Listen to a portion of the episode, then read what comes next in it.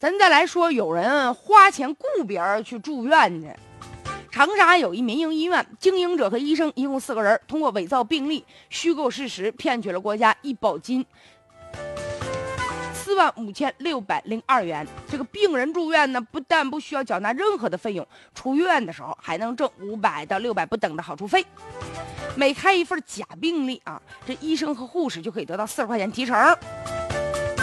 这两年呢，就医院呢用假病人、假病历啊骗保的事屡禁不止啊。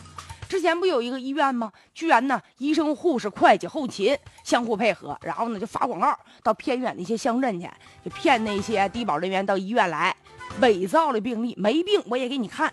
三年之内伪造了两千多份病历，最终骗取的国家的医疗基金达到了二百五十多万元呢。还有的医院就每本一百块钱，向一个农民手里啊就开始收收这个医疗证，然后呢在上面随便的写看病的记录，就说明什么呢？这个医保管理存在很大漏洞。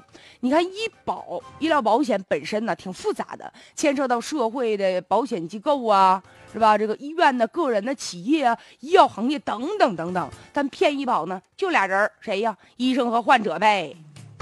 医生花钱雇人住院，出院的时候给你钱儿，那你说这病人觉得好像我能得着这好处费，何乐而不为呀？